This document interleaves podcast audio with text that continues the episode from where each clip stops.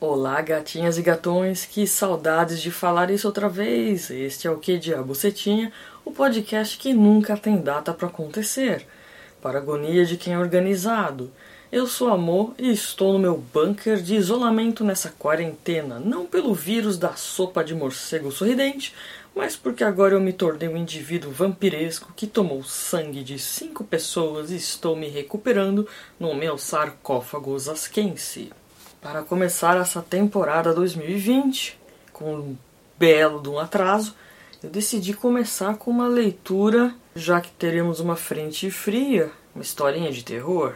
E eu estou inspirada com as histórias de anões da Glauce. Eu achei esse conto da Lígia Fagundes Teles, que eu li com 16 anos, chamado As Formigas.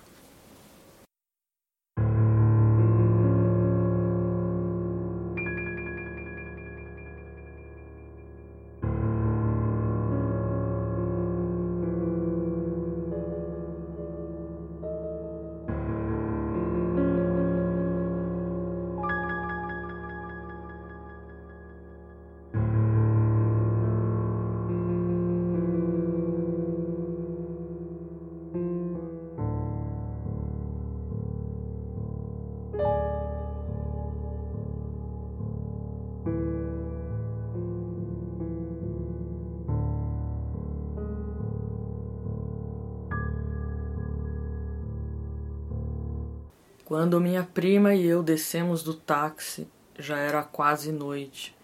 Ficamos imóveis diante do velho sobrado de janelas ovaladas, iguais a dois olhos tristes, um deles vazado por uma pedrada. Descansei a mala no chão e apertei o braço da prima. É sinistro. Ela me impeliu na direção da porta. Tínhamos outra escolha?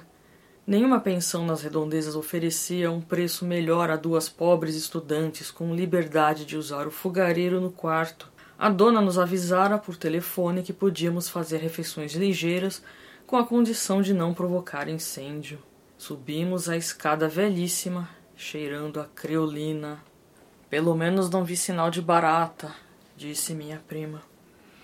A dona era uma velha balofa, de peruca mais negra do que a asa da graúna vestia um desbotado pijama de seda japonesa e tinha as unhas aduncas recobertas por uma crosta de esmalte vermelho escuro, descascado nas pontas encardidas. Acendeu um charuto. É você que estuda medicina? perguntou soprando a fumaça na minha direção. Estudo direito. Medicina é ela. A mulher nos examinou com indiferença. Devia estar pensando em outra coisa quando soltou uma baforada tão densa que precisei desviar a cara. A saleta era escura, atolhada de móveis velhos, desparelhados. No sofá de palhinha furada no assento, duas almofadas que pareciam ter sido feitas com os restos de um antigo vestido, os bordados salpicados de vidrilho. Vou mostrar o quarto, fica no sótão, disse ela em meio a um acesso de tosse fez um sinal para que a seguíssemos. O inquilino antes de vocês também estudava medicina. Tinha um caixotinho de ossos que esqueceu aqui. Estava sempre mexendo neles. Minha prima voltou-se. Um caixote de ossos? A mulher não respondeu, concentrada no esforço de subir a estreita escada de caracol que ia dar no quarto. Acendeu a luz. O quarto não podia ser menor com um teto em declive tão acentuado que nesse trecho teríamos que entrar de gatinhas. Duas camas, dois armários e uma cadeira de palhinha pintada de dourado. No ângulo onde o teto quase se encontrava com o assoalho, estava um caixotinho coberto com um pedaço de plástico. Minha prima largou a mala e, pondo-se de joelhos, puxou o caixotinho pela alça de corda. Levantou o plástico, parecia fascinada. Mas que ossos tão miudinhos! São de criança? Ele disse que eram de adulto, de um anão. De um anão? É mesmo, a gente vê que já estão formados. Mas que maravilha!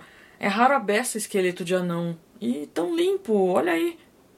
Admirou-se ela. Trouxe na ponta dos dedos um pequeno crânio de uma brancura de cal. Tão perfeito! Olha os dentinhos! Eu ia jogar tudo no lixo, mas se você se interessa, pode ficar com ele. O banheiro aqui ao lado, só vocês é que vão usar. Tem o meu lá embaixo. Banho quente extra. Telefone também. Café das sete às nove. Deixo a mesa posta na cozinha com a garrafa térmica. Fechem bem a garrafa. Recomendou, coçando a cabeça. A peruca se deslocou ligeiramente. Soltou uma baforada final. Não deixem a porta aberta, senão meu gato foge. Ficamos nos olhando e rindo enquanto ouvíamos o barulho dos seus chinelos de salto na escada e a tosse encatarrada. Esvaziei a mala, dependurei a blusa amarrotada num cabide que enfiei num vão da veneziana. Prendi na parede com durex uma gravura de Grassman e sentei meu urso de pelúcia em cima do travesseiro. Fiquei vendo minha prima subir na cadeira, desatarrachar a lâmpada fraquíssima que pendia de um fio solitário no meio do teto e no lugar atarrachar uma lâmpada de duzentas velas que tirou da sacola. O quarto ficou mais alegre. Em compensação, agora a gente podia ver que a roupa de cama não era tão alva assim. Alva era a pequena tíbia que ela tirou de dentro do caixotinho. Examinou-a, tirou uma vértebra e olhou pelo buraco tão reduzido como o aro de um anel. Guardou-as com a delicadeza com que se amontou ovos numa caixa. Um anão! Raríssimo, entende? E acho que não falta nenhum ossinho. Vou trazer as ligaduras, quero ver se no fim de semana começo a montar ele. Abrimos uma lata de sardinha que comemos com pão. Minha prima tinha sempre alguma lata escondida. Costumava estudar até de madrugada e depois fazia sua ceia. Quando acabou o pão, abri um pacote de bolacha Maria. De onde vem esse cheiro? Perguntei, farejando. Fui até o caixotinho, voltei, cheirei o assoalho. Você não está sentindo um cheiro meio ardido? É de bolor, a casa inteira cheira assim. Ela disse, e puxou o caixotinho para debaixo da cama.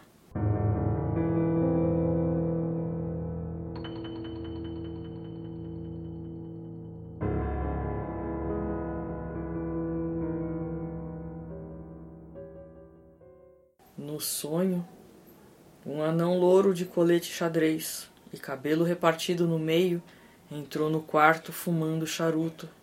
Sentou-se na cama da minha prima, cruzou as perninhas e ali ficou muito sério, vendo-a dormir. Eu quis gritar: Tem um anão no quarto! Mas acordei antes. A luz estava acesa. Ajoelhada no chão, ainda vestida, minha prima olhava fixamente algum ponto no assoalho que é que você está fazendo aí? Eu perguntei. Essas formigas apareceram de repente, já enturmadas, tão decididas, tá vendo? Levantei e dei com as formigas, pequenas e ruivas, que entravam em trilha espessa pela fresta debaixo da porta, atravessavam o quarto, subiam pela parede do caixotinho de ossos e desembocavam lá dentro, disciplinadas como um exército em marcha exemplar. São milhares. Nunca vi tanta formiga assim. E não tem trilha de volta, só de ida. Estranhei. Só de ida. Contei-lhe meu pesadelo com o um anão sentado em sua cama. Está debaixo dela, disse minha prima e puxou para fora o caixotinho. Levantou o plástico. Tá preto de formiga. Me dá o vidro de álcool. Deve ter sobrado alguma coisa aí nesses ossos. E elas descobriram. Formiga descobre tudo. Se eu fosse você, levava isso lá para fora. Mas os ossos estão completamente limpos, eu já disse. Não ficou nem um fiapo de cartilagem. Limpíssimos. Queria saber o que, é que essas bandidas vêm fuçar aqui. Respingou fartamente o álcool em todo o caixote. Em seguida, Calçou os sapatos e, como uma equilibrista andando no fio de arame, foi pisando firme, um pé diante do outro na trilha de formigas. Foi e voltou duas vezes, apagou o cigarro, puxou a cadeira e ficou olhando dentro do caixotinho. Esquisito, muito esquisito. O quê? Me lembro que botei o crânio em cima da pilha. Me lembro que até calcei ele com as omoplatas para não rolar. E agora ele está aí no chão do caixote, com uma omoplata de cada lado. Por acaso você mexeu aqui? Deus me livre, eu tenho nojo de osso. Ainda mais já não. Ela cobriu o caixotinho com plástico, empurrou com o pé e levou o fogareiro para a mesa. Era hora do seu chá. No chão, a trilha de formigas mortas era agora uma fita escura que encolheu. Uma formiguinha que escapou da matança passou perto do seu pé. Já ia esmagá-la quando vi que levava as mãos à cabeça, como uma pessoa desesperada. Deixei-a sumir numa fresta do assoalho.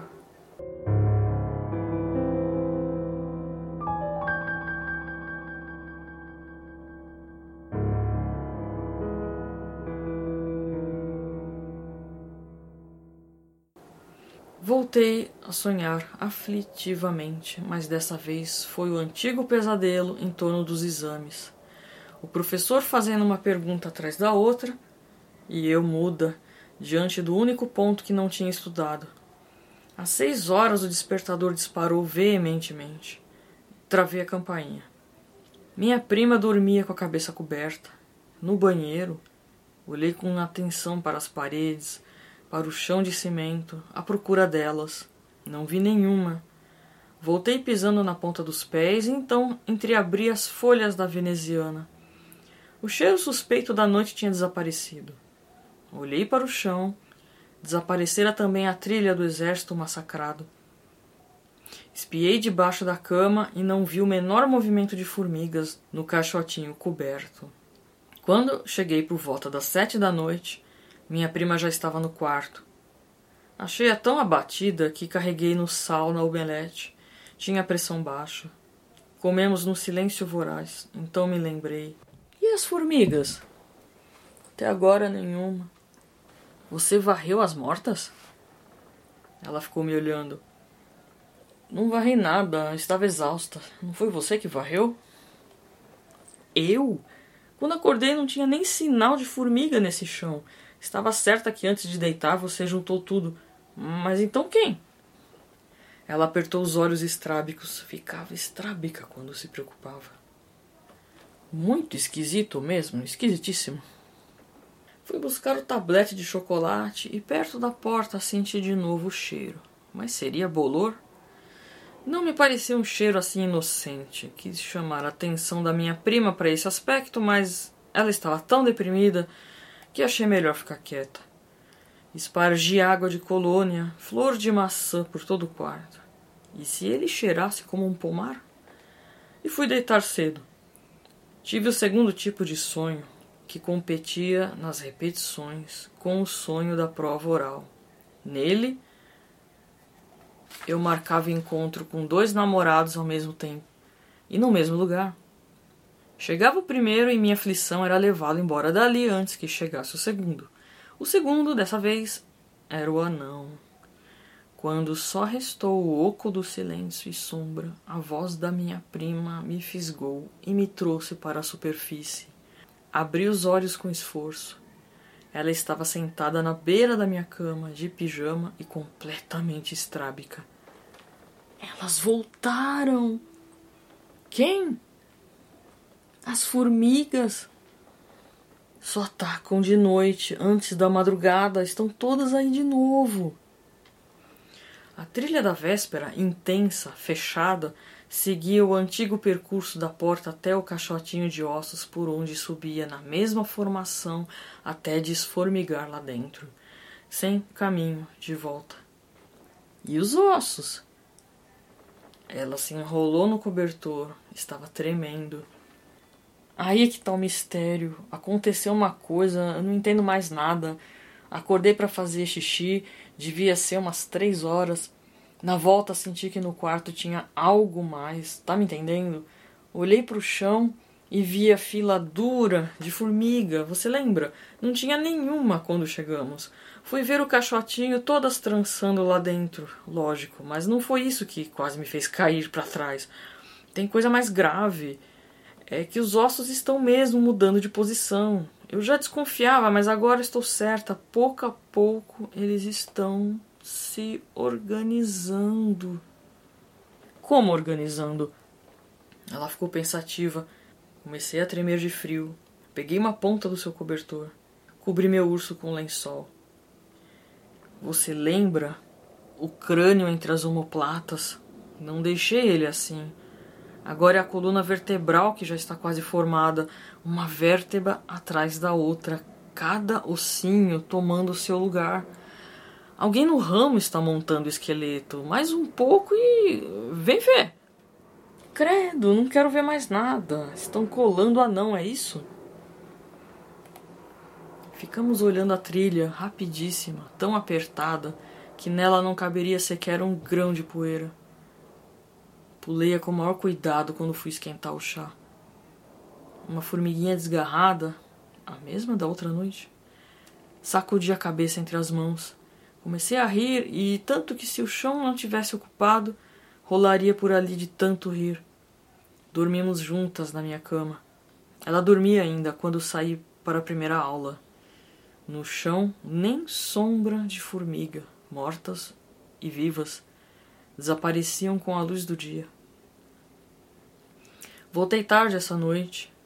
Um colega tinha se casado e teve festa. Vim animada, com vontade de cantar, passei da conta. Só na escada é que me lembrei. O anão. Minha prima arrastara a mesa para a porta e estudava com o bule fumegando no fogareiro. Hoje não vou dormir, eu quero ficar de vigia, ela avisou. O assoalho ainda estava limpo, me abracei ao urso. Eu tô com medo. Ela foi buscar uma pílula para atenuar minha ressaca. Me fez engolir a pílula com um gole de chá e ajudou a me despir. Fico vigiando, pode dormir sossegado. Por enquanto não apareceu nenhuma. Não está na hora delas. É daqui a pouco que começa. Examinei com a lupa debaixo da porta. Sabe que não consigo descobrir de onde brotam? Tombei na cama, Acho que nem respondi.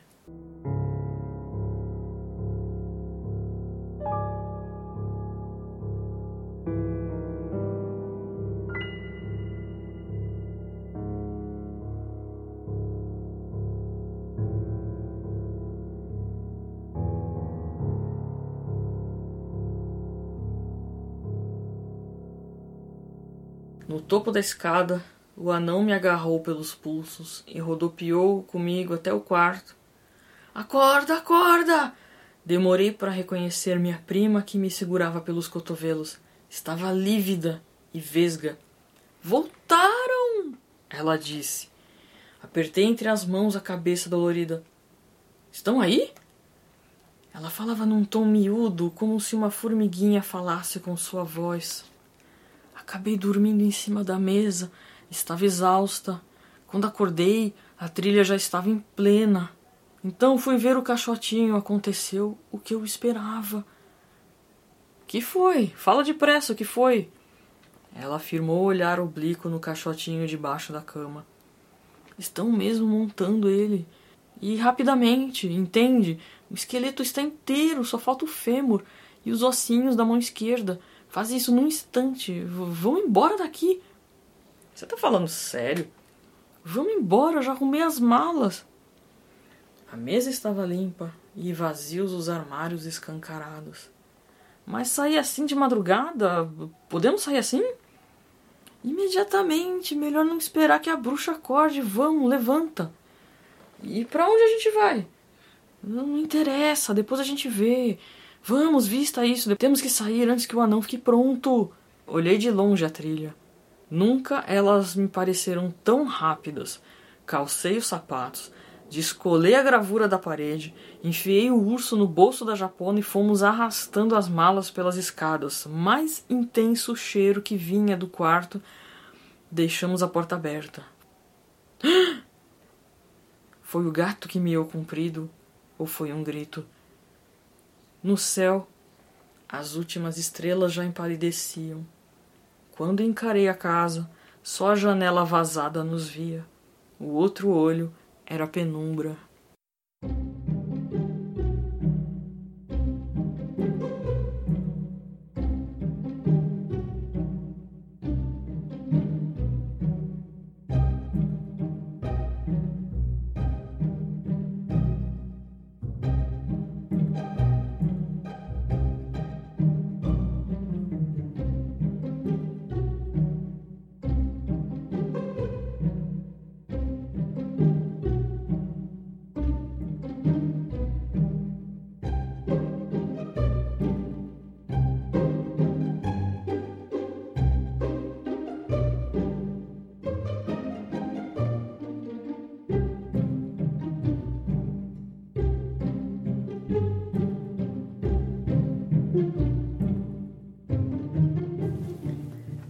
Finalizar, alguns recados muito, muito, muito importantes. Primeiro, meus queridíssimos apoiadores, muito obrigada por acreditarem nesse trabalho. A ajuda de vocês tem sido revertida em material, equipamento para melhoria e criação de conteúdo do, do, do podcast, do, do, canal do YouTube. Eu quero mandar um abraço pro Astronave Sonora, que é responsável pelo aplicativo Red Pilados, o agregador que promove a união do melhor conteúdo de podcasts, sites e canais do YouTube, além de ser um grande amigo. Quero mandar um super abraço, super beijo para Amanda pelo, pela paciência que ela fez, que ela teve de gravar os vídeos me explicando como usar o Streamlabs para eu fazer as lives no YouTube.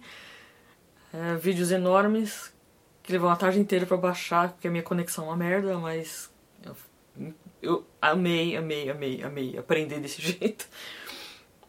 Sobre a escolha do, desse texto, eu queria, eu queria mesmo ter começado a ler isso e ia deixar mais pra frente, mas é, foi por acaso que a Glauce contou umas histórias de anão que eu ri muito de, de passar mal, que estarão em breve no Mulher Podcast, que é o novo podcast que a gente está tá fazendo. Eu, Amanda, a Glauce, Paty Mancilha, a Gabi e o macho escroto sem CPF, que faz parte da trupe, que é o que faz a edição. E esse projeto do Moia Podcast está sendo muito legal, muito bacana. Acompanha lá também. Então, a Glaucia contou essa história do anão. E eu lembrei desse conto do anão.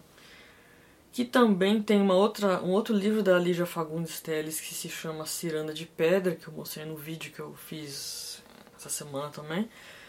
E esse livro fala de amizades, fala do círculo de amizades que eu vejo que ao longo da vida a gente vai participando de círculos assim, eles vão se formando e eles vão se quebrando, e isso é natural. Por mais que seja dolorido, a gente a gente sofra, né, de se sentir excluído em alguns momentos. Isso acontece. Às vezes a gente exclui pessoas também. Mas esses círculos de amigos, eles que, que vão se formando na, na, na vida, eles são importantíssimos porque mostram a mudança que, que acontece, né? Porque tudo vem e vai, tudo passa. Até as amizades passam. É raro você ter uma amizade que dura a vida inteira. Acontece sim, mas enfim, as pessoas mudam. E é pensando nisso que eu vejo o círculo de amigos que a gente fez agora, sabe? Desse último ano pra cá, é, eu tenho a sorte, eu tenho o privilégio de ter conhecido pessoas que eu encontrei realmente cara a cara Todos vocês sabem quem são. E mesmo que por um dia, sabe? Pessoas que até moram fora do, fora do, fora do país, né? Claro. Mas é, são essas pessoas que, fazem a diferença na minha vida, sabe? É, fizeram agora, principalmente agora, esse último mês que eu. Mês, não, essas últimas semanas, quando eu fiquei no hospital, isso que eu quis dizer. É, eu fiquei internada, né? Eu tive que passar por uma transfusão de sangue, cara. Eu tomei sangue pra caramba. Por isso que eu brinquei com a história de, de vampiro. Eu tomei sangue de cinco pessoas. E, e quando eu digo que amizade é tudo, cara. Amizade, assim, é, você tem sua família, óbvio, mas assim, amizade são aquelas, aquelas pessoas que você fala, cara, é foda, eu preciso conversar com alguém, e eles estão ali e tal, enfim. E o que eu quero dizer é que, num gesto de amizade importante que vocês doem sangue, cara. Doem sangue, porque foi isso que salvou minha vida. Eu, literalmente precisei de sangue para viver. Então, é, eu falei isso lá no, no Mulher, na última gravação. Falei assim, gente, doem sangue, façam isso. Porque isso salva vidas, cara. Isso salvou minha vida e eu espero, assim que eu puder, doar sangue também. Porque isso faz a diferença, cara. E eu sei que tem gente que realmente precisa desesperadamente na última hora e tem que pedir para o pessoal doar porque não acha, enfim. Ficou meio destrambelhado esse final, mas era isso que eu queria dizer. Meio no improviso, porque eu tô meio, sei lá, perdi a meio a mão na coisa. Fiquei tanto tempo sem gravar. E acompanha o canal do YouTube, o que diabo você tinha. Acompanha as lives que vou fazer com a galera também. E sei lá, né? De repente eu faço na minha também. É que eu não sei mexer no Discord ainda, no integrado no YouTube, mas enfim. E por favor, sigam o canal do YouTube, porque eu, se eu chegar a mil, eu consigo abrir a aba, consigo a aba de comunidade, aí dá pra fazer mais coisas, né, gente? Pô, Eu botar imagens ali, recados e tal. Enfim, era isso que eu queria dizer. Pra você que ficou ouvindo até agora esse monte de falastrice, um super abraço e até a próxima.